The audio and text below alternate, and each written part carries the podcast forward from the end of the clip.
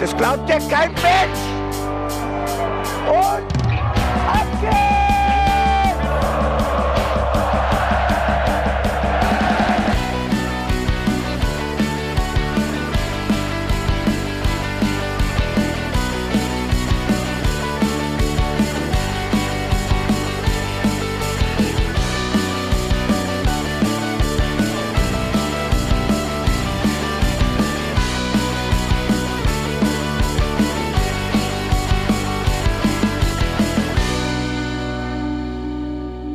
herzlich willkommen zum Hinterhofsänger-Talk. Mein Name ist Rebecca Welton und bei mir sitzen Ted Lasso und Coach Beard. Äh, sorry.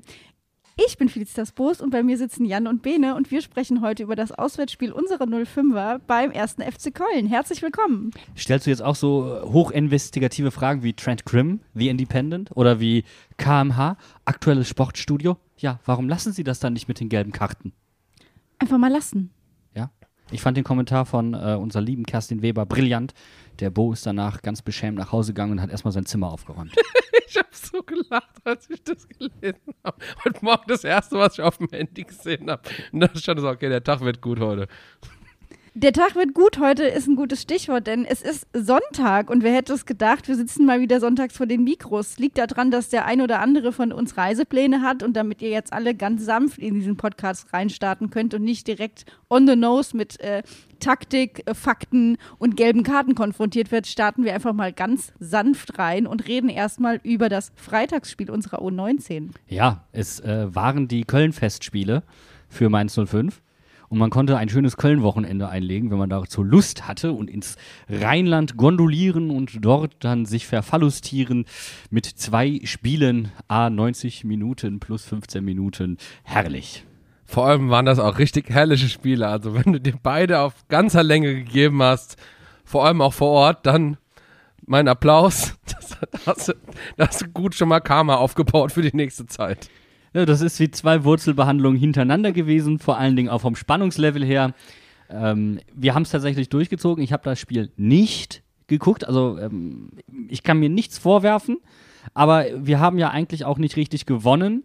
Deswegen würde ich jetzt, äh, wenn ihr dafür stimmt, äh, dafür sein, dass damit der Fluch aufgehoben ist und ich das Finale dann bitte im Stadion auch gucken kann. Äh, Ich bin ja schon der Meinung, dass das schon vorher eigentlich aufgehoben war und du hast dich einfach nur selbst gegeißelt in der letzten Zeit.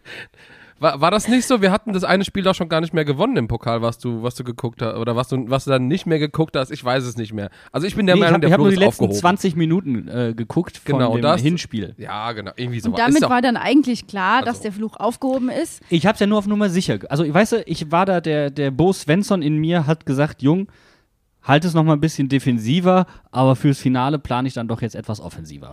Nee, das ist der Bus Svensson an dir, der sagt, du musst von Spiel zu Spiel denken. Und das Mindset muss einfach stimmen. Ja. Ähm, Selbstgeißelung ist aber ein gutes Thema, Janni, weil du hast, glaube ich, wirklich, also ich konnte es nicht sehen, weil ich habe das Spiel geguckt, aber von dem, was ich so aus dem Augenwinkel beobachten konnte, äh, hast du dich ganz schön selbst gegeißelt, weil du mir dabei zugeguckt hast, wie ich das Spiel geguckt hatte. Und zwar war das Wetter in Viewing Mainz. Experience.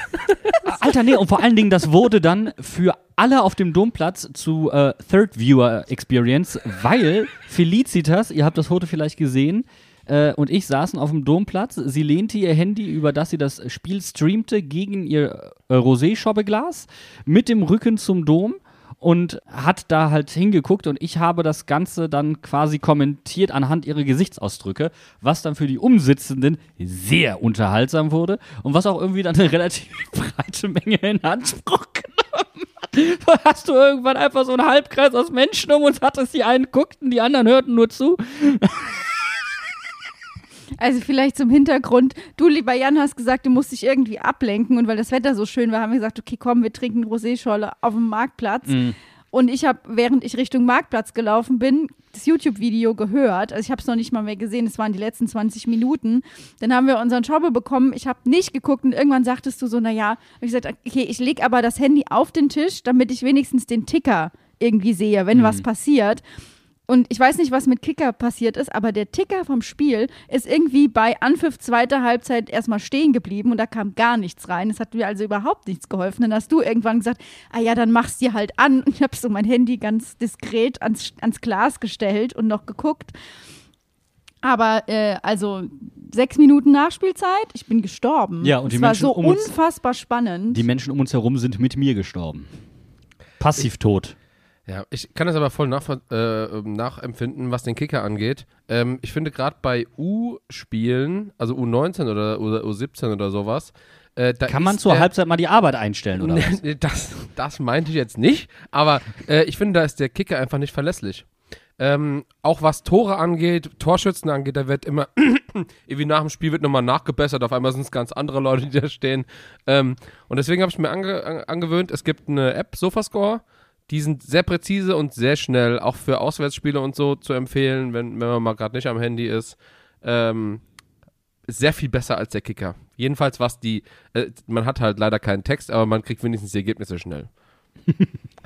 ja, es ist so. Ah, ich, das, das hat so ein bisschen Amateur-Feeling-Vibes. Kennst du das? Wenn, wenn du früher den einen Kumpel hattest, der auf der Bank saß, aber, aber, laut, aber laut der AZ drei Tore geschossen hat, das war, das war auch immer ein Highlight. Ich, da, da hat derjenige dann auch einen Kasten ausgeben müssen, weil er hat ja getroffen ne? und steht so in der Presse. Ich dachte, du meinst jetzt ähm, der eine, der am Spielfeld dran steht und der Ticker für die ganze restliche Gruppe von Leuten, die nicht zum Spiel erscheinen konnten, machen musste. Das ist auch immer so der, der, der, der Kackjob gewesen. Nee, den meinte ich nicht, sondern ich, mein, ich meinte das dann, wenn du, weil du hast ja keine Namen hinten draufstehen oder so und dann wurde, Ja, einfach, ja. dann wurde aus einer 9 mal eine 6, aus einer 3 mal eine 8. Herrlich.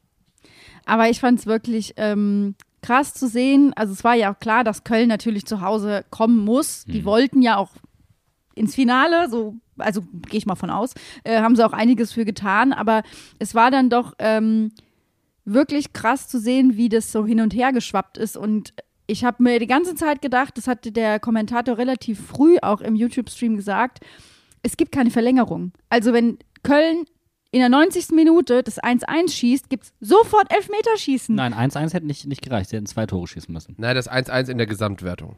Gesamtwertung. Achso, ja, ja, genau. ja, ja. Deswegen, also das ist halt, ich finde Elfmeterschießen, das, das zerrt halt noch mehr an meinem Nervenkostüm. Und wenn so ein Lucky Punch am Ende dazu geführt hätte, dass es sich im Elfmeterschießen entscheidet, da wäre ich ja irre ausgerastet. Und das war das, wovor ich dann noch mehr Angst hatte. Ich hatte, ich hatte eh schon einen sehr hohen Adrenalinspiegel und ich hatte dann aus Angst vor dem noch höheren Adrenalinspiegel, weil keine Verlängerung, Angst vor der Verlängerung, also vor dem Elfmeterschießen. Das war dieser, wie du hast Angst vor dem Schmerz, bevor er passiert.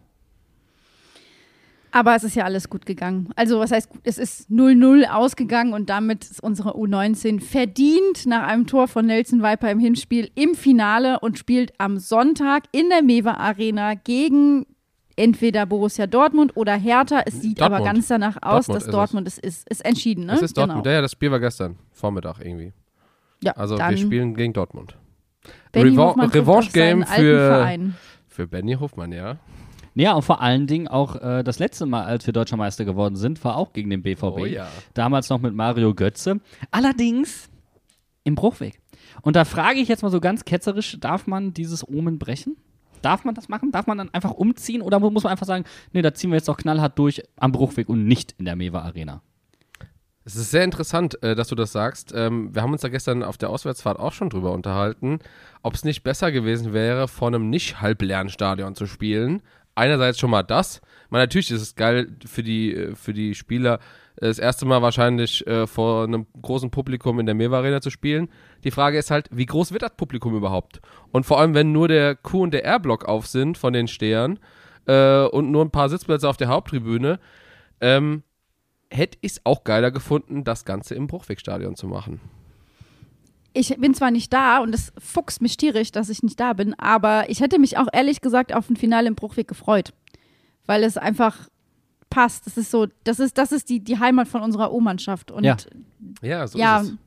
Die Krönung auch des äh, Wolfgang Frank Campus so ein bisschen. Für mich zumindest. Mhm.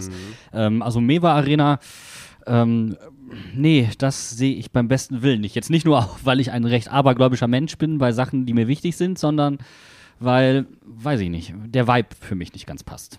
aber eigentlich ist es doch, gibt es dann nur eine logische Konsequenz, weil die Entscheidung ist ja offensichtlich gefallen und die Karten werden verkauft. Das heißt, die äh, Konsequenz daraus ist, alle müssen in die Mewa Arena, damit sie eben nicht leer ist und so viele wie möglich müssen sich dieses Spiel angucken und unsere 19 anfeuern. Wa- Was wir tatsächlich gestern ein bisschen befürchtet haben schon, ist, dass die Leute denken so, oh, zweimal in die Mewa Arena in zwei Tagen und so weiter. Das ist, ähm, Diesmal Das- ohne Shuttle-Service wahrscheinlich. genau, ne? das, das Mainzer Publikum ist bei sowas schwer zu bewegen, habe ich das Gefühl. ähm, also wir freuen uns für jeden, der kommt.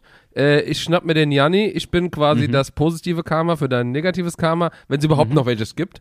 Also wir haben, ja, wir haben ja geklärt, eigentlich ist das nicht mehr vorhanden. Äh, und wir sind da. Wir stehen da, wo wir immer stehen.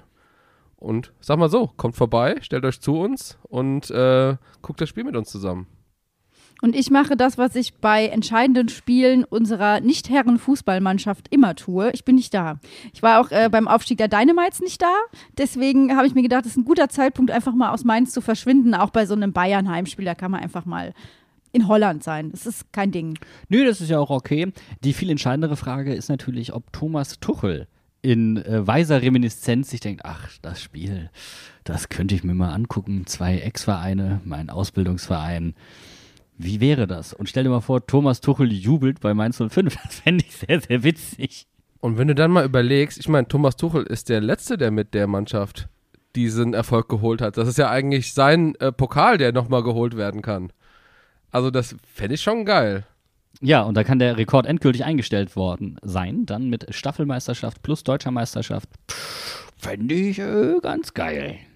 Die Frage ist nur, was muss passieren am Samstag äh, davor, dass Thomas Tuchel es sich erlauben kann, in Mainz zu bleiben? Ja, also ganz klar, Niederlage der Bayern und dann wird er auch äh, sehr freundlich empfangen. Ja, aber ich Vielleicht glaube, kann er da auch er direkt dann, bleiben. Das ich ist glaube- die nächste Frage. Ich glaube aber, wenn er dann nicht am nächsten Morgen um 10 Uhr in der Sebener Straße beim Straftraining steht, dann kriegen alle einen Rappel.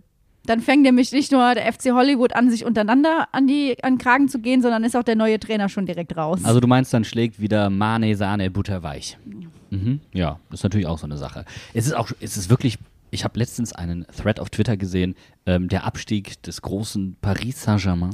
Und ähm, Ja. das liest sich wirklich wie ein wunderbarer Krimi. Und wir hatten ja durch unsere liebe Charlotte Voll auch tolle Geschichten da aus dem Hintergrund zu hören. Aber was bei den Bayern zurzeit abgeht in dieser Saison, ist natürlich auch à la Bonheur. Und das hätte, äh, ich, ich fände beide, beide, also es, es würde, würde mich freuen, wenn die Cohen-Brüder sich dem Ganzen mal annehmen würden. Und einmal Paris verfilmen, einmal Bayern verfilmen. Super. Ey, du nimmst mir die Worte aus dem Mund, ohne Mist. Ich habe auch schon gedacht, eigentlich wirklich das perfekte Skript für so einen Hollywood-Film. Und gerade bei Paris, weil ich habe den Thread nämlich auch gelesen, das ist ja teilweise richtig krass, was da abgeht. Also von irgendwelchen Schlägertrupps, die engagiert werden, um, um Spieler die Beine zu brechen. Also da ist ja echt alles dabei. Und ja, der FC Hollywood, der macht das jetzt auch anscheinend. Ja, die, die machen es aber wenigstens selber. Also die sorgen wenigstens dafür, dass der, dass der, äh, ne, der, Kam der Mannschaftskamerad dann nicht auf den Platz tritt und das ist die eigene Verantwortung. Der der Manet bestellt niemanden, der haut einfach selbst zu. So. Konsequent. Warum, So warum jemanden bezahlen, wenn du es doch selber machen kannst? Der hat noch nicht so ein gutes Netzwerk in München. Ja, also es ist wirklich, ich, ich gucke mit wirklich einem sehr großen weinenden Auge auf das nächste Wochenende, dass ich nicht da bin. Ähm, aber ihr macht es schon, ihr werdet das, ihr werdet mich äh, gut vertreten. Und das letzte Mal, dass ich in Holland war und ähm, wir gegen Bayern gespielt haben gleichzeitig, das war auch gut. Das war nämlich das Spiel, was Martin Schmidt auswärts mit unseren 05ern in, in äh, München gewonnen hat. Also ich tue, ich, wenn Du ich wegfahre, dann tue ich ja. mein Möglichstes so. Das fühle ich und ich glaube, die Zeichen sind auch gesetzt. Und Bene, wir werden ein tolles Wochenende zu zweit haben mit ähm, ganz viel Fußball. Und da freue ich mich auch sehr drauf. Ein bromantisches Wochenende. Vielleicht machen wir einfach eine Sondersendung, Bene, zu U19. Hast du da Bock drauf? Ich bin dabei. Ja, super. Ne? Also, ähm, dann äh, hauen wir mal die Anfragen raus. Wenn ihr äh, irgendwelche Wunschgäste habt, könnt ihr ja mal reinschreiben. Wir tun unser Möglichstes. Und dann äh, hoffen wir mal, also ich finde, selbst im Falle einer Niederlage können wir eigentlich eine Sondersendung machen. Ja, das, also ganz ehrlich, diese Saison würdigt wirklich eine Sondersendung, oder? ja, das finde ich auch. Also Sondersendung, it is. Wir wissen nur noch nicht wann. Ne? Also vielleicht hat Felicitas darf dann trotzdem nicht mit.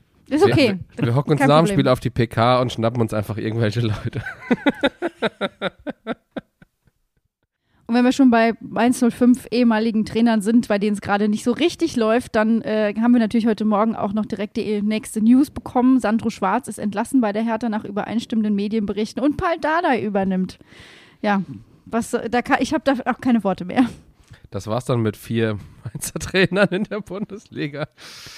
Und wenn wir dann auch noch den Thomas arbeitslos machen, ne, dann demontieren wir unsere eigene Statistik. Das wäre auch eine interessante Frage für den Dopa gewesen, aber äh, das nur so am Rande.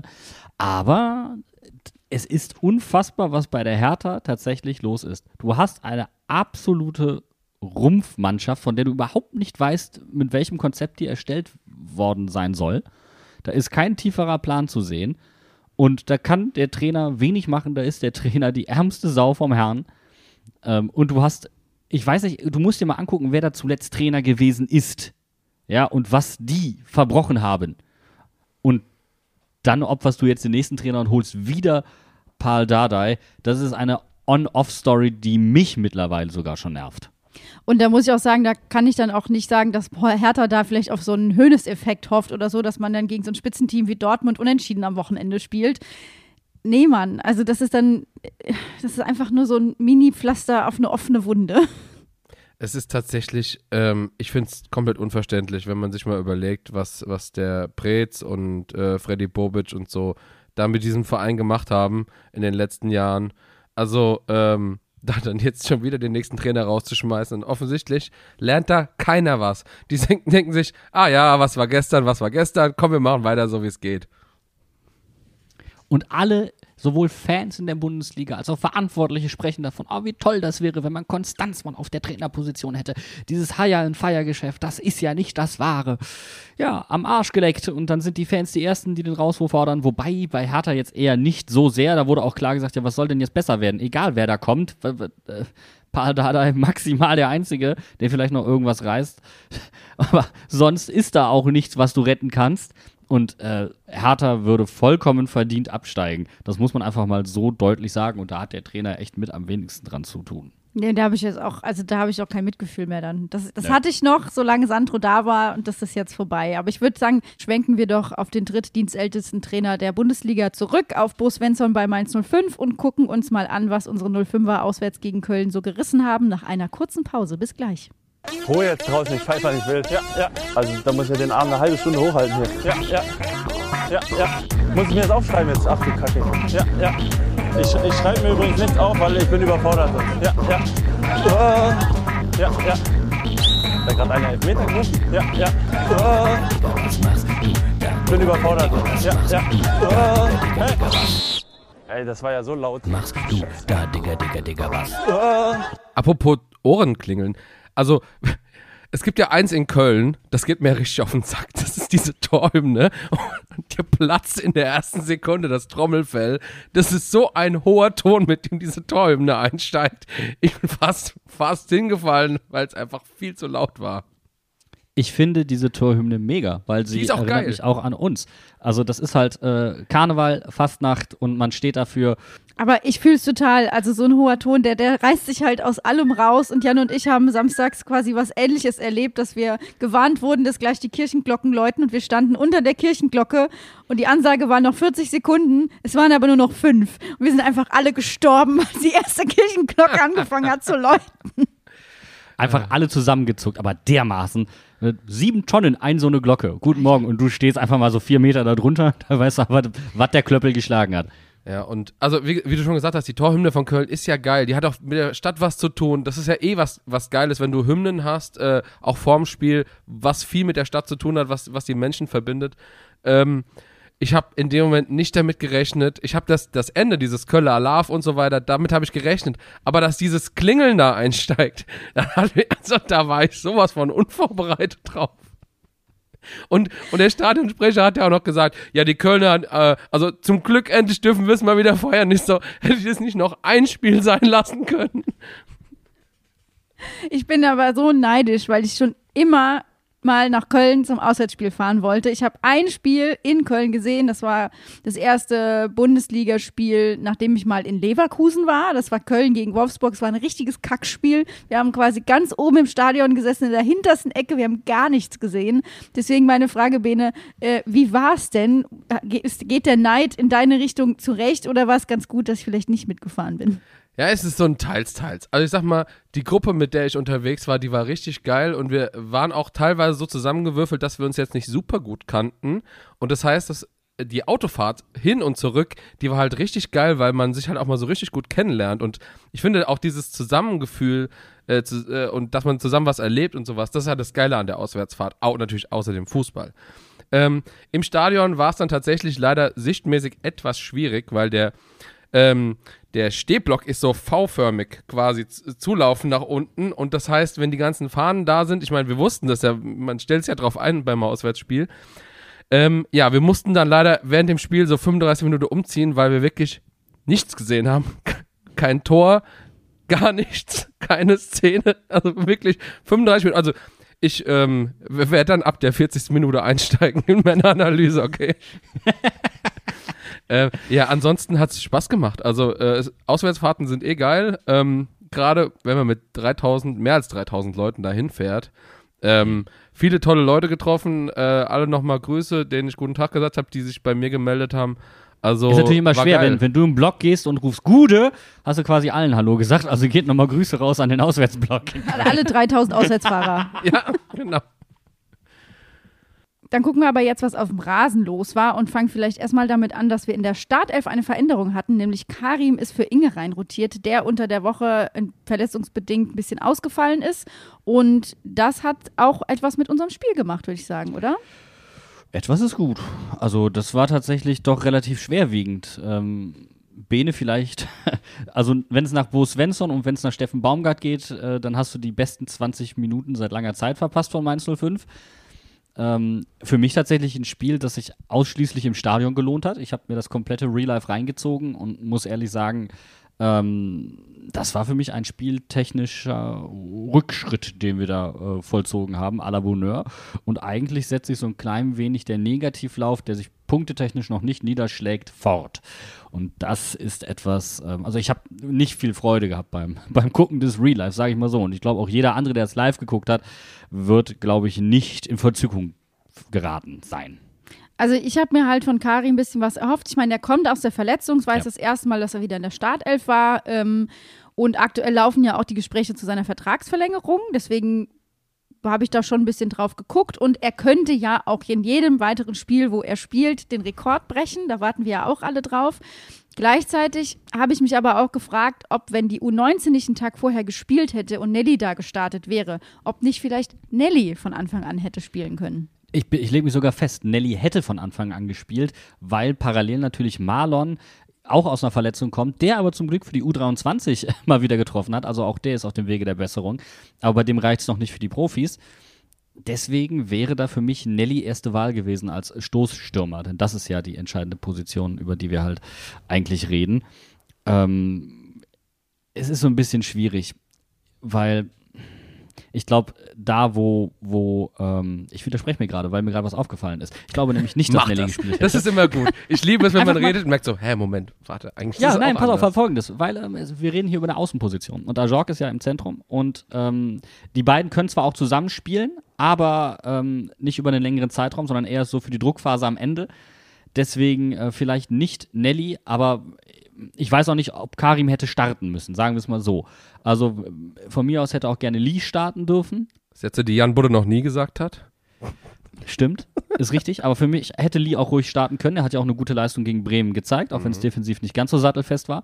Aber gegen eine Mannschaft, die so harmlos ist wie, äh, wie Köln, die die letzten drei Heimspiele kein Tor geschossen hat, ähm, da darfst du schon mit und, Mut und Gier ran. Anders als gegen Bremen, wo Niklas Füllkrug halt einfach dauergefährlich ist.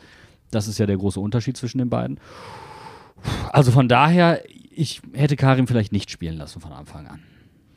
Hat er trotzdem gemacht ähm, und die ersten 20 Minuten waren ja laut beider Trainer sehr gut. Ähm, was hat man denn da gesehen? Also die Frage ist einfach, was hat sich Köln überlegt, wie sie gegen uns vorgehen wollen, weil wir ja dann doch mit einer besseren Bilanz auch zu ihnen nach Hause kommen, wo sie ja jetzt drei Spiele hintereinander auch kein Tor geschossen hatten. Wir können das Ganze ganz einfach mal angehen. Also wir 3-4-3, ganz klassisch, so wie wir es zuletzt auch gespielt haben. Köln im 4-2-3-1 und dann merkst du relativ zwei, äh, schnell, die beiden mittleren Zahlen, die 2 und die 3, sind 5. Die mittlere Zahl bei uns ist eine 4. Das heißt, du hast tendenziell eine Überzahlsituation äh, im Zentrum. Ähm, gleichzeitig hast du mit dem 4-2-3-1 auch eine Überzahl numerisch auf dem Flügel. Eigentlich ein gutes System, um das anzugehen. Vor allen Dingen ein flexibles System. Ähm, beim Anlaufen können dann mehr Spieler nachrücken, weil 1 gegen 3 macht keinen Sinn. So einfach ist das dann. Aber Köln hat halt einfach keinen wirklichen Zugriff bekommen, war insgesamt über das ganze Spiel gesehen im Aufbau unheimlich fahrig und ungenau, Schwäbe auch mit unfassbaren Abspielfehlern. Ähm, aber wir konnten einfach kein wirkliches Kapital daraus schlagen. Und wir waren vielleicht die ersten 20, 25 Minuten defensiv okay, okay, aber auch nicht mehr, weil Köln nicht nach vorne kam, aber wir sollten sie auch. Ähm, aber offensiv, ich meine, da brauchen wir gar nicht auf die ersten 20 Minuten gucken. Wie viele Torschüsse aufs Tor hatten wir denn über die ganzen 90 Minuten gesehen?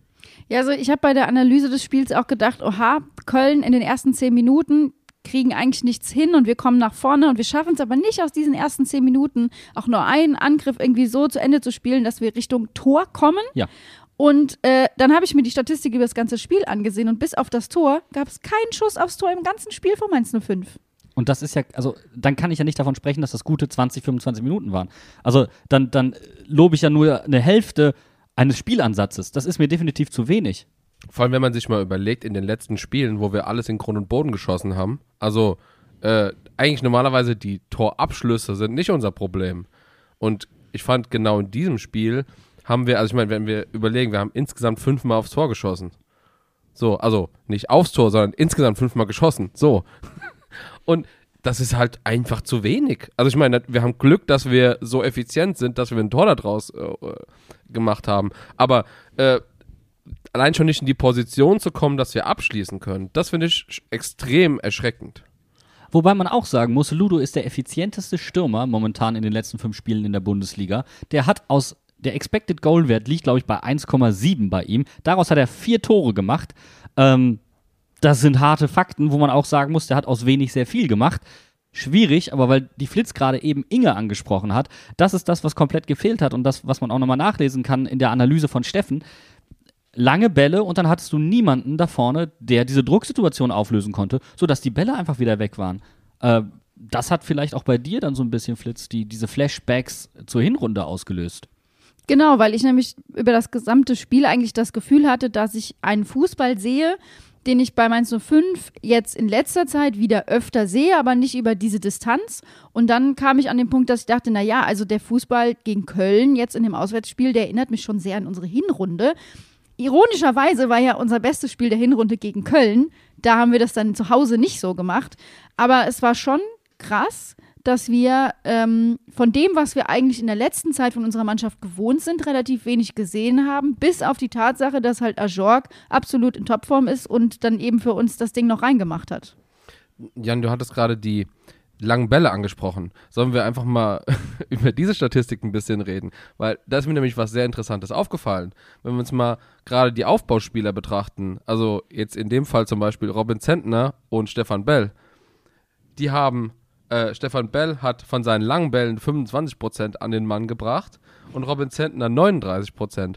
wenn wir jetzt mal auf die Gesamtstatistik gucken, kam insgesamt jeder dritte lange Ball nur an den Mann. Und dann ist mir was krasses aufgefallen. Pass auf, bevor du jetzt reingrätst, Jan. Wir haben 26 lange Bälle an den Mann gebracht. Stefan Bell und Robin Zentner haben 26 lange Bälle nicht an den Mann gebracht. Die sind für ein Drittel unserer nicht angebrachten langen Bälle verantwortlich. Nur diese zwei Spieler. Da bin ich fast vom Stuhl gefallen. Eben gerade. Die sind wirklich von den, von den sechs, äh, 79 langen Bällen sind die für ein Drittel verantwortlich, die nicht angekommen sind. Und wir reden ja davon, also selbst Bälle, die ankommen, sind ja kein Ballbesitz, weil wir ja die zweiten Bälle nicht behalten konnten, weil, und da kommt dann Inge ins Spiel, der solche Drucksituationen auflöst sondern die sind ja einfach ins Nirgendwo gegangen oder direkt zum Gegner. Ja, und genau, ich glaube, das ist Bene richtig gut, Jan richtig gut, weil ich glaube, das ist nämlich genau das, was mich an die Hinrunde erinnert. Ja. Weil das hat, war, hat uns damals auch gefehlt, weil Inge war ja auch verletzt. Ja, ist richtig. Und selbst als Inge fit war, war er noch nicht so in diesem spielerischen Modus drin. Also deswegen meinte ich, ich hätte Karim nicht starten lassen. Inge vielleicht jetzt auch nicht unbedingt. Aber mit Lee wäre da vorne jemand drin gewesen, der so wuselig ist, so aggressiv, so schnell. Der hätte vielleicht noch den einen oder anderen Ball mehr festmachen können. Aber ich war damit überhaupt nicht einverstanden. Und ich sag dir auch ganz ehrlich, ich sehe hier keine tollen 20, 25 Minuten. So sehr ich die Mannschaft im Spiel gegen Bremen in Schutz genommen habe, das fällt mir diesmal relativ schwer. Und ähm, hier ist auch eine leichte Svensson-Kritik drin in dem Kontext zumindest, weil ich mir denke, da hätte ein anderer Ansatz gewählt werden müssen. Und du hattest die Möglichkeit, relativ früh darauf zu äh, reagieren, hast es aber gar nicht getan, weil der erste Wechsel ähm, war eben nicht ähm, ähm, ähm, Karim und Inge. Karim und Inge beispielsweise, sondern ein anderer Wechsel. Und äh, da, ich weiß nicht, ich, ich war da auch wieder mit dem Ingame-Coaching dieses Mal nicht ganz so einverstanden. Also zumindest zu den Zeitpunkten, wann wer gekommen ist. Mit den grundsätzlichen Wechseln schon. Lass uns da gleich auf die, in Tiefe nochmal drauf eingehen. Ich möchte aber auf den einen Punkt zu sprechen kommen, mit dem ich sehr einverstanden bin. Und das ist die aktuelle Form von Ajorg, weil der wirklich im Moment für uns der absolute Garant ist. Es ist jetzt ein äh, drittes Spiel in Folge, in dem er ein Tor schießt und er hat in den letzten sieben Spielen fünf Tore geschossen und das Tor von ihm war das zehnte diese Bundesliga-Saison nach einer Flanke. Also das hat quasi alles zusammengebracht, was aktuell bei uns eigentlich läuft. Und kein einfaches Tor. Brillante Flanke von, von Wittmer, gut rausgespielt, kein Druck von Köln, sehr scharf reingebracht. Und äh, den Hüfthoch so reinzumachen, ist gerade für Ajorg dann vielleicht gar nicht so leicht. Äh, und da siehst du einfach wieder seine technische Klasse. Und das ist ja das, was ihn auch so ausmacht. Aber er ist jetzt kein blinder Flankenreinköpfer. Also das würde seiner Spielweise absolut nicht gerecht. Wenn die Statistik so weitergeht, dann müssen wir vielleicht unsere Abstimmung nochmal ändern, wer unser Torschützenkönig wird, ein interner. Aber jetzt mal, äh, Joke aside, ähm, wenn wir uns überlegen, guck mal, der hat jetzt fünf Tore gemacht, äh, Inge und Karim sind jeweils bei neun. Also, wir haben die Möglichkeit, drei Spieler mit zweistellig Toren zu haben in einer Saison und das gab es, glaube ich, Lee. wirklich noch nie. Lee. Äh, Lee der hat ist auch noch sieben- da, ja? Genau. Also, Also, vier, Äh, und äh, tendenziell. Äh, äh, ich glaube, wir haben insgesamt 46 Tore gemacht diese Saison schon. Das ist enorm gut. Also ich habe jetzt nicht auf die vergangenen Saisons geguckt, aber ähm, allein, dass wir einen positiven äh, Wert haben in der, in der Tordifferenz, das zeigt eigentlich schon, äh, wenn, wenn wir mal alle Mannschaften betrachten, das ist nicht mal, nicht mal äh, zwei Drittel, nein, Moment, nur ein Drittel hat ungefähr überhaupt ein positives Torverhältnis. Also das ist schon ein enorm gutes Zeichen. Ähm, was mir vor allen Dingen bei Ajorg aber gefallen hat, ist, dass er es anders als gegen Werder, hat natürlich auch ein bisschen was mit dem, mit dem Spielaufbau zu tun, ähm, aber wieder mehr von der 6 weggespielt hat. So, das, also sein, seine Positionierung hat mir wieder wesentlich besser gefallen, deswegen war er auch wieder besser im Spiel drin. Was mir generell ähm, überhaupt nicht gefallen hat, und wir hatten es kurz einmal angesprochen, aber wir sind drüber hinweggegangen im wahrsten Sinne des Wortes, wie die Bälle, wie die langen Bälle selbst, das war der Spielaufbau, und zwar der flache Spielaufbau. Ähm, und wir haben mit fünf Leuten aufgebaut, also die Dreierkette, sprich Eddie, Bello und Hanke Olsen und mit Leo und mit Chor. Und explizite Kritik an äh, Leo und Domme, weil beide häufig mit dem Rücken zum eigenen Tor die Bälle angenommen haben, obwohl sie meilenweit Platz hatten. Fünf Meter, Leo teilweise 15 Meter um sich herum und Leo dann teilweise mit Stockfehlern, dass der Ball schon wieder bei, bei den Kölnern gelandet ist. Also kurz zu eröffnen hat tatsächlich auch wenig Sinn gemacht, weil wir aus unerfindlichen Gründen so geschlossen standen, da würde jeder D-Jugendtrainer wirklich die Krise bekommen. Und das nicht mal im Leistungsbereich, sondern tatsächlich schon im Amateurbereich. Nicht gut. Häufig da schon den eigenen Angriff abgewirkt und was auch dazu geführt hat, dass das eigentlich ein klassisches Pressing-Signal war dann für Köln. Und bei Leo ist es auch so, dass ich in der 21. Minute wirklich in die Sofakante gebissen habe, weil der einfach mal wieder eine hundertprozentige Chance auf den Fuß hatte und sie nicht gemacht hat. Das wäre das 2 zu 0 gewesen. Das ärgert mich einfach so. Also klar, das ist nicht immer unbedingt sein Metier, das Tore schießen. Aber er kommt eben auch mal in diese Situation. Und Was dann würde ich mir mal? wirklich mehr E- Effizienz wünschen. Häufig, sogar sehr häufig. Könnt ihr noch mal ganz kurz beschreiben, um was für eine Szene es geht, weil ich habe es nicht gesehen und es war auch in keiner Wiederholung, die ich gesehen habe, tatsächlich. Äh, Schwäbe im Spielaufbau will den Ball in den Halbraum spielen und er öffnet dahin, komplett unbedrängt in Leos Fuß und er steht dann seitlich von seinem eigenen Tor, bestimmt diagonal 10 bis 15 Meter vom Tor weg, von der eigenen Torlinie. Und Leo nimmt den Ball an, lässt jemanden unnötigerweise aussteigen und verliert den Ball. Anstatt den einfach direkt mit der. Innenseite aufs Tor zu bringen. Egal, ob der dann reingeht oder nicht. Aber es ist so ein Druckmoment. Äh, der Torwart wird unfassbar verunsichert. In dem Moment nutzt er das gar nicht. Da habe ich auch tatsächlich relativ wenig Verständnis für. Für Leos Le Leistung in der letzten Zeit, die ist ja her herausragend, war das aber definitiv ein Spiel, in dem er nicht so den Einfluss hatte. Und da muss ich sagen, dass sich dieser Eindruck eigentlich für fast alle in unserer Mannschaft erhärtet, weil korrigier mich oder korrigiert mich beide, aber ich könnte jetzt aus diesem Spiel keinen Spieler rausziehen, gerade in der Startelf, wo ich sagen würde, der hat eine Leistung gebracht, die an das anknüpft, was wir eigentlich in der letzten Zeit gesehen haben. Also selbst Hanke Olsen war auch nicht der stabilste in dem Spiel, war vielleicht noch stabiler als der Rest, aber es war insgesamt einfach von allen durchschnittlich bis fast unterdurchschnittlich. Und was dann auch zu Frust geführt hat, dass wir häufig die Bälle vorne halt verloren haben, weil äh, dann sind, sind wir hinterhergelaufen, kamen zu spät in die Zweikämpfe ähm, und haben dann unser eigenes Pressing oder Gegenpressing mit dem, mit dem Foul gebrochen. Das heißt, du bist sinnlose Meter gegangen. Und das wurde erst besser mit der Hereinnahme von Inge. Und das war so deutlich sichtbar, dass es, glaube ich, jedem aufgefallen ist. Weil Inge einfach diese Sicherheit, dieses einfache Spiel mitbringt, das ähm, da vorne Struktur schafft. Und dann hatten wir tatsächlich eigentlich die taktische Klammer. Lang hinten raus, weil schlechter Aufbau, vorne niemanden, der den Ball festmachen konnte. Das heißt, wir hatten mangelnde Spielintelligenz sowohl hinten als wie vorne. Super. Wobei das keine konkrete kein konkreter Vorwurf an Karim beispielsweise ist, der kommt aus einer Verletzung, das kannst du dir nicht unbedingt von ihm erwarten. Aber da musst du vielleicht einen anderen Weg gehen. Nee, aber die Kritik geht schon, und das belegen auch die Statistiken, die Bene genannt hat, finde ich, an Robin Zentner und Stefan Bell, die es ja nicht geschissen bekommen, den Ball hinten vernünftig rauszuspielen. Und in gewisser Weise, und das ist nämlich jetzt auch eine Frage, die ich habe, wenn du merkst, dass du solche Probleme im Spielaufbau hast, dann sollte ja eigentlich das Mittelfeld oder zumindest die, äh, irgendwie zentral was funktionieren, was vielleicht das auffangen kann, dass du eben nicht so viele lange Bälle spielen musst. Und da waren einfach Chor und auch Stach nicht in der Lage zu. Ja, wobei Stach ja nicht zentral, sondern äh, ich finde aber gut, dass du Stach nennst, weil ähm, ich andere Erwartungen an Stach einfach habe. Ähm, für jemanden, der im Dunstkreis der Nationalmannschaft genannt wird. Für jemanden, der so ein großes Talent besitzt, der hin und wieder auch jetzt schon mit anderen Vereinen in Verbindung gebracht wird, äh, wird die in höheren Sphären unterwegs sind. Von so jemandem erwarte ich, dass der in einem solchen Spiel, das so auf der Kante steht, vorweggeht. Und Stachy hat sich für mich in diesem Spiel nicht profilieren können. Weder in den Zweikämpfen noch einfach insgesamt. Sein Einfluss aufs Spiel war so dermaßen überschaubar.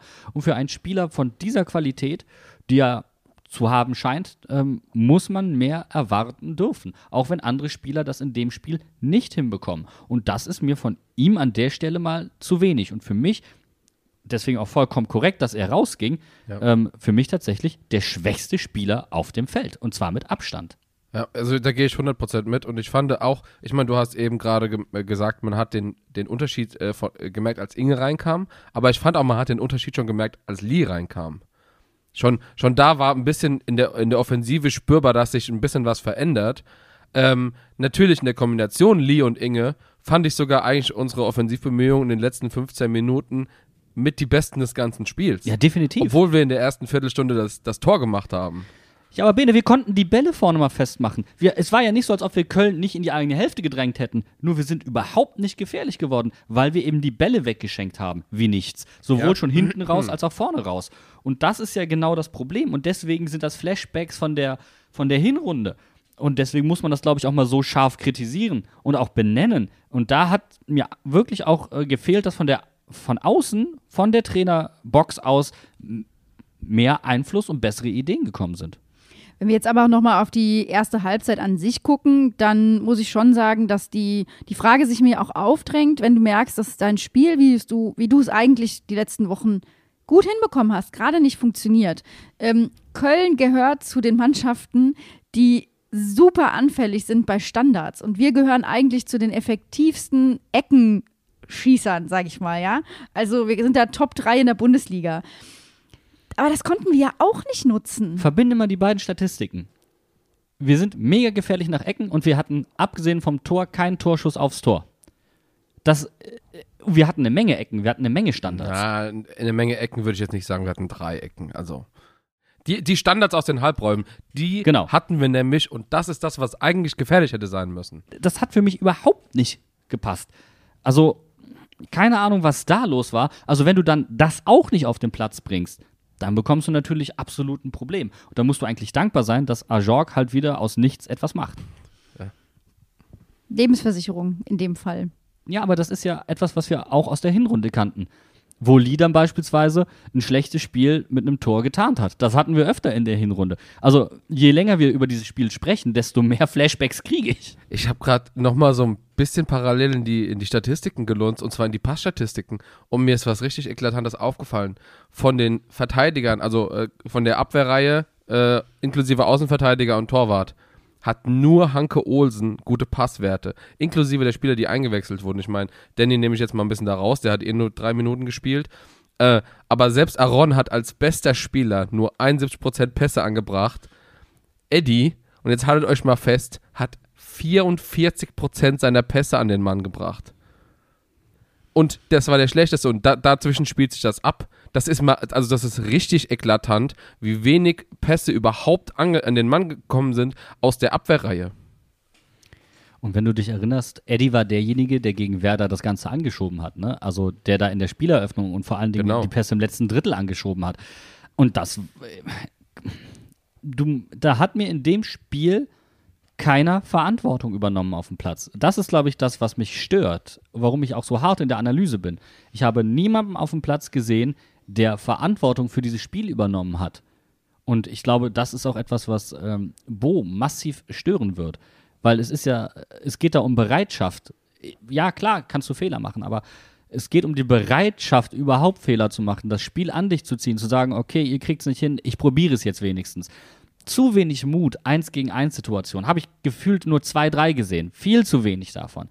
Ähm, das ist, glaube ich, tatsächlich etwas, was äh, in dem Kontext auch ein bisschen an die Mannschaft geht. Also da war keiner da, der Verantwortung übernommen hat. Das äh, leuchtet mir total ein, weil ich jetzt auch gerade wirklich überlegt hatte, wer, wer hätte da nach vorne gehen können. Und da fällt mir jetzt, also fand ich, fand ich schwierig. Und dann kommt halt eben auch dazu, dass es zunehmend ein zerfahrenes Spiel wurde, weil einfach unheimlich viele Fouls passiert sind. Ähm, auch ja, wir haben viel Blut auf dem Platz gesehen. Ähm, und für mich äh, das größte Highlight Ende der ersten Halbzeit äh, vom ganzen Spiel war der Turban von Davy Selke, der sich einfach äh, langsam aber sicher nach oben verabschiedet hat und, Und irgendwann wie so eine eine Klo- Klorolle, die er auf dem Kopf hatte, die dann auch irgendwann auf dem Spielfeld lag. Es war wirklich ja, ich konnte, wir haben das Spiel im Real Life gesehen, aber es, es war echt, echt schwierig und in der zweiten Halbzeit kommen unsere Jungs aus der Kabine und verschlafen komplett die ersten zwölf Minuten. Ja, das ist auch so ein Ding, weil ich erwarte ja dann, das ist eigentlich die Phase, in der das, was in der Kabine passiert ist, noch am präsentesten sein müsste. Da ist scheinbar nicht ganz so viel passiert oder es ist nicht richtig angekommen. So. Und dann bin ich halt wieder bei dem Punkt, ich hätte in der Halbzeit gewechselt. In der Halbzeit, um das Spiel auch umzustellen, auch um Köln vor neue Probleme zu stellen. Ähm, ich hätte Inge reingenommen. Ganz klar, Karim raus, Stach raus, Lee dafür rein. Das wären die ersten Wechsel gewesen für mich. Ähm, die Wechsel sind dann gekommen, aber halt wesentlich später und auch viel zu spät, meiner Meinung nach. Ähm, weil dann haben wir erst den Druck entwickelt, um überhaupt in die Situation zu kommen, ein Tor zu schießen. Aber das hat ja immer noch nicht in irgendwas Zählbarem gemündet. Und um es nochmal genau auszusprechen, 75. Minute war Inge, Lee und äh, Aaron dann drin. Äh, Lee kam ja schon in der 63. Minute.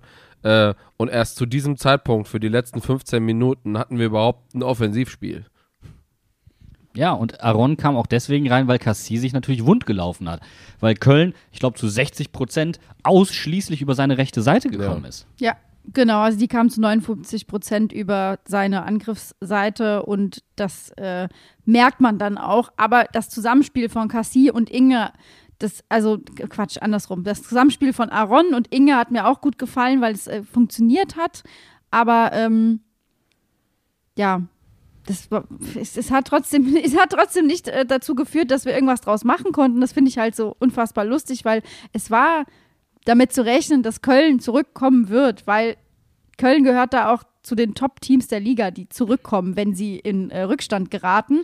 Und bei uns ist aber im Gegensatz so, wir gehören zu den Top, also wir sind Top 2 in der Bundesliga, was Tore in der Nachspielzeit angeht. Also wir hätten uns da einfach irgendwo treffen können und darauf einstellen können, dass Köln tatsächlich noch es schafft. Aber die kamen ja eigentlich aus dem Nichts mit dem Gegentor. Aber wir kamen ja auch aus, aus nichts, muss man ehrlicherweise sagen, mit unserem Tor. Das ist ja Und zwei Tore aus dem Nichts. eigentlich musst du sogar noch zwei Schritte weitergehen. Die Kölner hätten eigentlich gewinnen müssen. Die Kölner hatten zwölf Torschüsse. Die Kölner hatten eine Chance, wo Eddie mal wieder als letzter Mann den Ball vertändelt, äh, wo Linden Ma- Mania, Mania, wie auch immer er aufs, frei aufs Linden Tor Meiner. läuft. Äh, Meiner. Äh, und den muss er reinmachen. Und dann steht es auf einmal 2-1 und wir haben keine Offensive auf dem Platz. Also, das war schon eine Schrecksekunde für mich.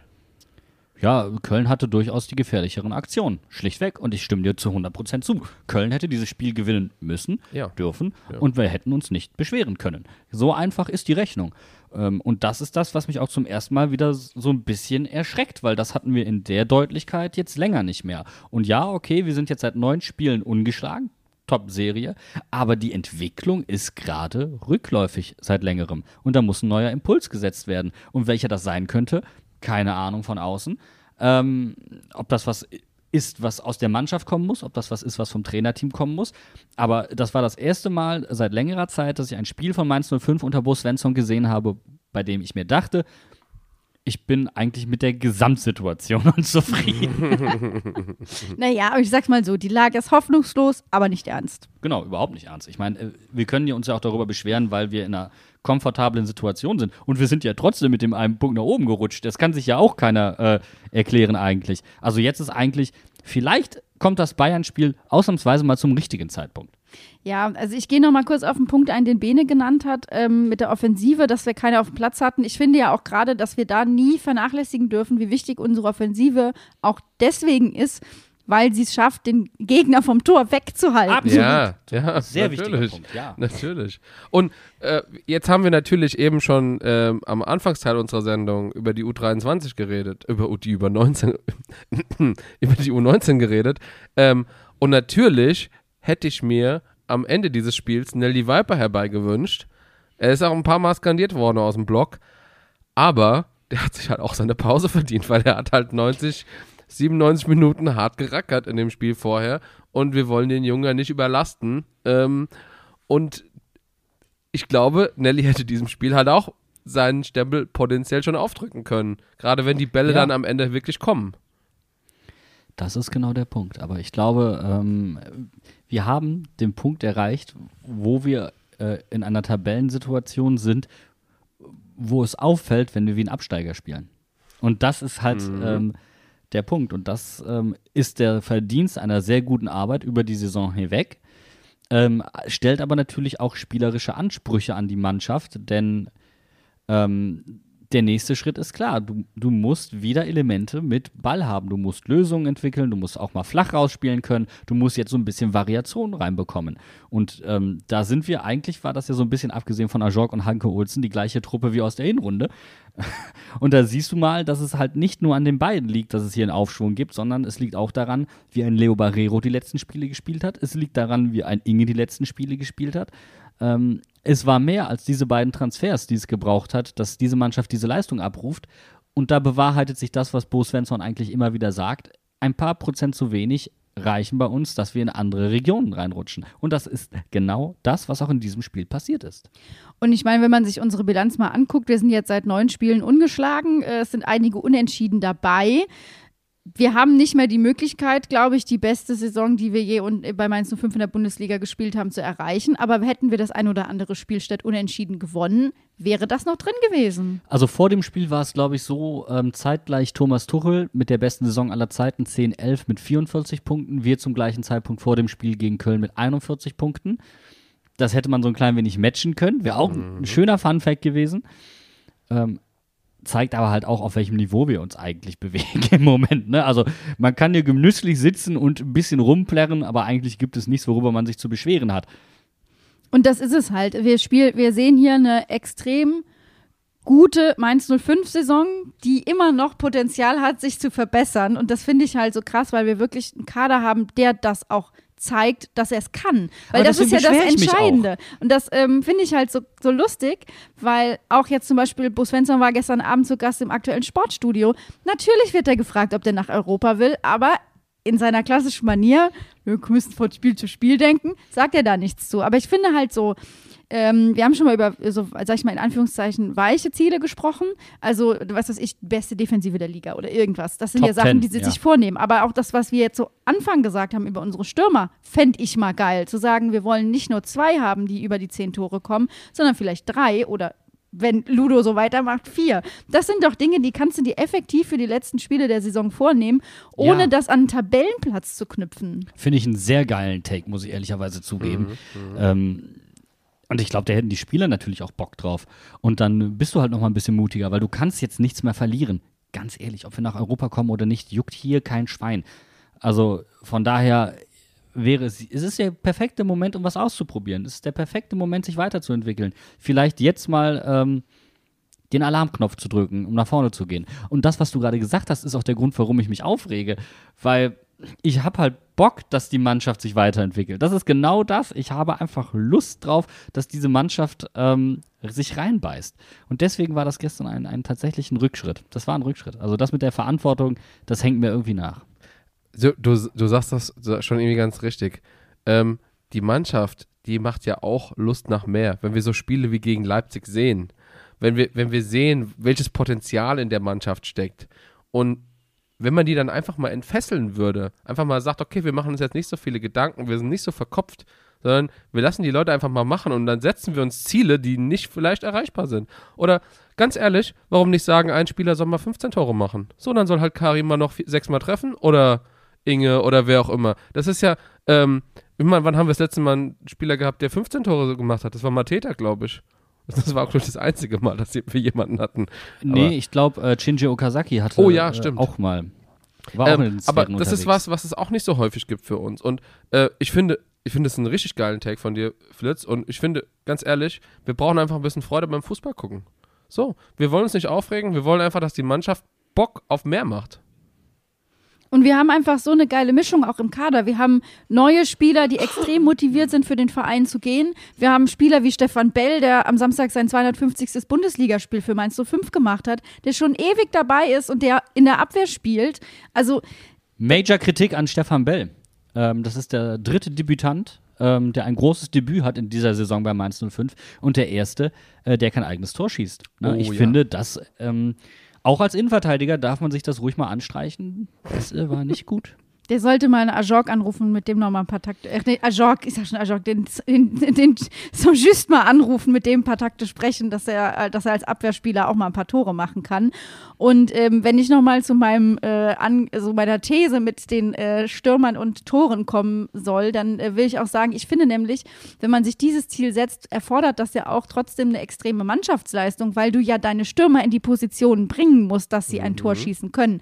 Du kannst ja nicht davon ausgehen, dass Ajorg jedes Mal äh, irgendwo steht, den, die, die Hacke hebt und äh, das Tor des Monats schießt, sondern dass du jemanden hast wie Inge, der vorne drin einfach immer nochmal anspielbar ist oder den letzten Meter geht. der solide Arbeit leistet. Denn wir hatten auch schon in der Hinrunde den Karim-Effekt, wo wir gesagt haben, du musst gucken, dass du diesen Lauf streckst. Du kannst nicht jedes Spiel mit einem Traumtor retten. Und das ist genau der Punkt, weil das erhöht ja auch massiv den Druck auf den Stürmer. Ähm, weil er da absolut in der Verantwortung hängt. Und wenn die Mannschaft in der Abhängigkeit von diesem einen Stürmer ist, tut dir das nicht gut. Aber das hast du ja eigentlich nicht. Du hast mit Karim, Inge, Ajorg und Lee genug Leute, die richtig gefährlich sind. Und dann streu es doch auch. Dann sei doch mutig. Dann äh, wechsel das auch mal schneller durch. Ist doch okay. Da ist kein Vollpfosten bei, im wahrsten Sinne des Wortes. Und was ich halt dann auch so geil finde, ist, dass äh, was Bo Svensson eigentlich, das war für mich so, glaube ich, die wichtigste Aussage im ganzen Interview beim aktuellen Sportstudio. Du hast eine wichtige Aussage gehört. Oh, Respekt. Also, dann hast du besser zugehört als ich. Naja, ich sag mal so, die Aussage war nicht neu, aber ich fand sie gut, zu diesem Zeitpunkt nochmal so pointiert zu hören, nämlich, dass es äh, beim Projekt Mainz 05 für Bo Svensson noch nicht äh, das Ende der Fahnenstange erreicht ist. Und das sind halt so Sachen, die kannst du jetzt noch entwickeln. Da kannst du dran arbeiten. Also es war ja auch das Erste, was wir gesagt haben nach der legendären Rückrunde. Was passiert mit der Offensive? Also was, wann, Ja. wann kommen wir Ja. wieder an Ja. den Punkt, wo wir Tore schießen? Und den Punkt haben wir erreicht. Und das ist ja auch eben äh, absoluter Verdienst von Bo Svensson, worauf übrigens, ich habe ich hab in den letzten Wochen, glaube ich, selten so viele Interviews mit Bo Svensson mir ansehen müssen, ähm, wo nirgendwo drauf eingegangen wurde. Also das ist der eigentliche Verdienst, den das Trainerteam um Svensson diese Saison vollbracht hat. aus einer sehr starken Defensive auch noch eine Angriffsmaschine zu machen. So, das jetzt zu strecken, ja. ist natürlich die Kunst. Aber darauf ist nirgendwo eingegangen worden. Und auch gestern beim aktuellen Sportstudio oder egal wo, ähm, wird darauf nicht wirklich eingegangen. Und dann kommst du eigentlich hier zu so Experten wie vom Dopa, wo ich mir dann denke, Kollege, ähm, das ist einfach nur noch Boulevard. Äh, und genau, du sprichst es gerade schon an. Ähm, wir haben vermehrt Medienauftritte von großen Medienanstalten. Guck mal, äh, SWR, die unser regionales Haus sind. Wir haben äh, Sport 1, wir haben das ZDF, äh, teilweise Sportstudio und so weiter. Ähm, wenn ich mir dann überlege, wie wenig Inhalt diese Interviews haben, da frage ich mich, ob die sich überhaupt mal mehr als fünf Minuten darauf vorbereitet haben. Und ich finde es fucking disrespectful, Mainz 05 gegenüber, sich ein Ga und, und vor allem Bo Svensson persönlich gegenüber, sich einen Gast einzuladen und dann dem irgendwelche Bullshit-Fragen zu stellen. Und es geht mir einfach mittlerweile medial hardcore auf den Sack, wie mit Mainz 05 und wie mit Bo und mit uns allen umgegangen wird. Also das war für mich auch der Einstieg, der, der Misseinstieg in dieses Interview gestern Abend, dass halt mal wieder über die gelben Karten geredet wurde, weil halt Steffen Baumgart eine gelbe Karte bekommen hat und dann kam natürlich die Statistik, er ist der Trainer in der Bundesliga mit den zweitmeisten gelben Karten, weil Bo Svensson hat halt zwei mehr. Aber da wurde ja auch Mein gar Gott. nicht. Svensson sagt, sagt dann klar, als Altekin mir die rote gegeben hat, wollte er ein Statement setzen. Das waren die Worte von Svensson. Und anstatt danach zu fragen, oh, wie kommen Sie zu der Idee? Warum ist das so? Ne? Und den Turn zu bekommen. Nein, wurde einfach weiter auf die Person eingegangen. Und ähm, das war absolut mehrfach unangenehm gestern Abend. Also ähm, da finde ich leider auch kein anderes Wort für. Aber da muss ich auch sagen, da hat sich Bo auch entwickelt, weil er da ja auch klar Kante gezeigt hat und gesagt Ja. hat, hier, das, nee, das ist nicht in Ordnung. Ne? Wir, wir reden immer dafür, dass alle weichgespült sind und keine Meinung haben und wir keine Typen vom Mikrofon haben und dann stehen da zwei Trainer oder drei Trainer. Christian Streich ist ja auch so ein Typ. Ja. Der kriegt halt nicht so oft gelbe Karten, Ja. aber der ist ja auch wie, wie ein HB-Männchen aufgezogen an der Seitenlinie. Der ist ja aber halt auch nur halb so groß wie Bo Svensson und nur halb so breit wie Steffen Baumgart. Den nimmt halt niemand ernst. So. Und der hat einen Dialekt. Und der hat einen Dialekt, der ist auch noch süß dabei. Das ist ja Außerdem der ist große er ein bisschen älter. Ja. Das Vorrecht des Alters. Aber das ist doch Ja. ganz ehrlich, es regt mich auf. Und ich habe jetzt nicht mal dieses Interview komplett gesehen. Ich kam nach Hause gestern äh, und da war, kam schon äh, Nelly Viper dran. So, ich habe irgendwie noch drei Minuten oder sowas gesehen. Und ich finde es, es ist so dünn einfach. Es ist so dünn. Warum, warum gucken wir uns das überhaupt noch an? Entschuldigung, sorry, ich rede weiter. Es, warum gucken wir uns das überhaupt noch an? ist, ich finde es halt dann auch wieder geil, wenn dann wieder die Frage kommt, so, ja, wen interessiert das denn? Ja. Und da denke ich mir halt, Mainz 05 spielt die zweitbeste Bundesliga-Saison nach der Saison mit Thomas Tuchel. Wir treffen am Samstag auf den schlechtesten FC Bayern seit zwölf Jahren. Wir haben hier Geschichten, die man erzählen kann. Wir schreiben Historie. Wir haben einen äh, Träger der Fritz-Walter-Medaille in Gold, der alle 18 Minuten in der Bundesliga ein Tor schießt. Ja, wir haben unsere U19, die im Finale der deutschen Meisterschaft steht, was jetzt Thomas Tuchel geschafft hat, der am Samstag bei uns im Stadion steht. Ich, also Wir entschuldige hatten mal. bis heute Morgen vier Trainer in der Bundesliga mit Mainz 05 Vergangenheit. Wenn du den Tabellenersten aus der zweiten Liga dazu nimmst, fünf. Es sind so viele Geschichten, die du dazu erzählen kannst. Und ich sag dir auch ganz ehrlich, mit Blick auf öffentlich-rechtlich, es ist nicht dein Job, eine Einschaltquote zu generieren, sondern flächendeckend zu informieren. So, und das ist ja etwas, ich meine, wir können auch über andere, über andere Vereine reden, die das ja genauso betrifft. Das ist ja flächendeckend. Da werden dann die großen Vereine behandelt und dann fragt man kleinere Trainer, was sie über diese Vereine denken. und das ist halt. Entschuldigung. Und das finde ich halt einfach komplett daneben. Und dann nötigst du Thomas Tuchel nach so einem Spiel gestern, der wirklich den Tee auf hatte, in einen O-Ton für Bo Svensson hinein, wo der auch noch im O-Ton sagt, entschuldigen Sie bitte, fällt mir jetzt gerade echt schwer dazu, was zu sagen, jetzt so wie ich, wie ich jetzt gerade drauf bin. Weil der sich halt auch denkt, er würde Bo Svensson, einem seiner Schützlinge, natürlich auch gerne gerecht werden. Also da fehlt mir auch das Fingerspitzengefühl in diesem Moment. Und du hast ja in Talkrunden Experten sitzen und Expertinnen, die sich mit Themen wie diesen auseinandersetzen. Georg Holzner ist heute Morgen im Doppelpass gewesen. Der war lange für den Kicker Redakteur für Mainz 05. Der kann dazu was sagen. Du musst halt nur Fragen stellen. Aber wenn du noch nicht mal ModeratorInnen hast, die in der Lage sind, qualifizierte Fragen zu stellen, weil sie sich selber damit nicht auseinandersetzen, weil sie die Sportbild lesen und das ist alles, was den Horizont ausmacht. Sorry, wenn ich da jetzt einfach mal so richtig hart reingehe, weil mir geht das so auf den Sack. Ja. Dann kannst du nichts anderes davon erwarten. Und ich, ich freue mich schon, wenn wir jetzt äh, die restlichen Spiele noch richtig gut machen oder wenn wir am Samstag die Bayern besiegen. Und die erste Frage, die am Sonntag im Dopa gestellt ist, ist, ist Thomas Tuchel ein scheiß Trainer? Oder warum kommt Mainz 05 aus dem Nichts? Weil das ist nämlich dann wieder die, der andere Take, der gedreht wird. Du siehst, dass da eine Mannschaft ist, die sich entwickelt, die wirklich gut spielt. Aber wenn sie dann auf einmal bei dir auftauchen, ist immer die Frage, woher kommt das? Wie kann das sein? Was ist anders als sonst? Und du beobachtest sie, also, nee, da, ich bin da einfach raus. Es nervt mich so hart. So, pass auf, und jetzt, jetzt hast du gerade den nächsten Schritt in meinem Kopf eigentlich quasi vorhergesagt schon. Ähm, so, Sport 1, der Dopa, die machen sich ihr Publikum auch selbst. Die Leute gucken das, wenn sie was zu Bayern wissen wollen und vielleicht ab und zu mal ein bisschen zu Dortmund oder Schalke. Wenn die gescheit zu allen Vereinen berichten würden, es muss ja nicht jeder Verein immer in der Sendung vorkommen, aber wenn sie halbwegs medial über alle Geschichten, die der Fußball so schreibt, und der schreibt wirklich genug, reden würden, dann würden auch die Leute einschalten, die diese Geschichten hören wollen.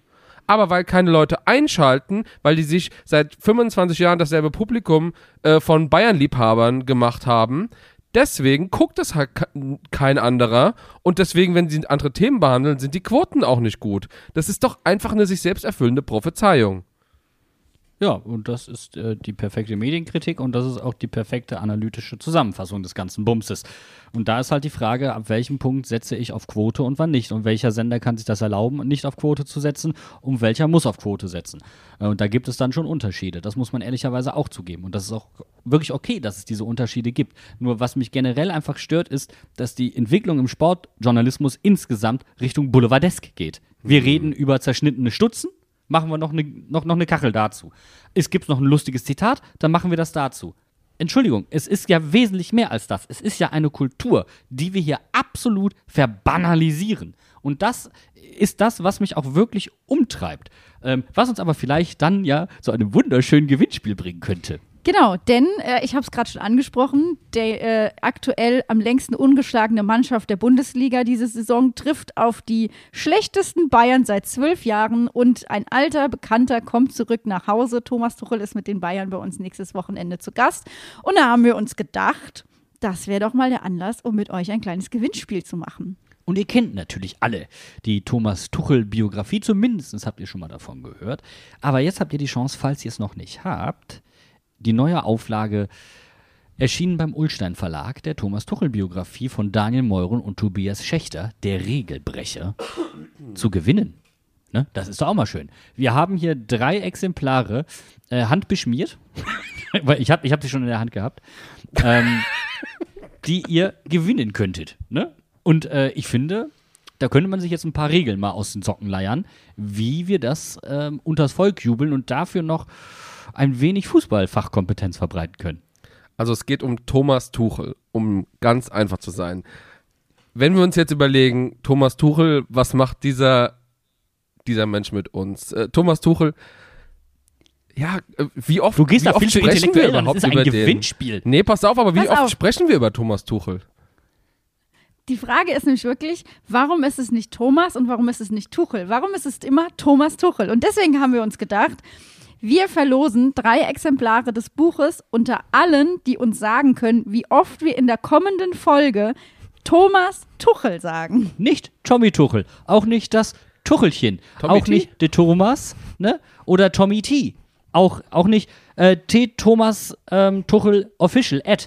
Auch das zählt nicht. Auch keine anderen fancy Spitznamen wie der Lauch oder der Knüspi oder der Schmalhans. The Special One. Ne? Der Sonderschüler oder sowas. Alles das zählt nicht. Es zählt nur der komplette Name Thomas Tuchel. Ihr habt genau so lange Zeit, bis die nächste Folge erscheint, uns dann zu schreiben, wie oft wir Thomas Tuchel gesagt haben. Und unter allen Teilnehmenden verlosen wir dann drei Exemplare des Buches und ihr erfahrt in der nächsten Folge dann, wer die Bücher gewonnen hat. Moment, nochmal zum Klarstellen, weil ich glaube, das wir haben, wird gerade ein bisschen durcheinander geworfen. Geht es um diese Folge oder geht es um nächste Folge? Nächste Folge. Und Also, in der Folge genau. drauf erfahrt ihr, wer die Bücher gewonnen hat. Das heißt, die nächste Folge zum Spiel gegen FC Bayern nehmen wir auf. Dann habt ihr eine Woche Zeit bis sonntags. Montags nehmen wir immer die nächste Folge auf. Wir suchen dann, äh, beziehungsweise wir losen, ich sage selbst schon falsch, wir losen dann einen von euch, der die richtige Anzahl gemacht hat. Wir müssen natürlich selbst auch erstmal zählen, deswegen brauchen wir auch die Woche, um ganz ehrlich zu sein. Ähm, ja, und dann quasi zum Spiel gegen Wolfsburg in der Folge werden wir den Gewinner bekannt geben.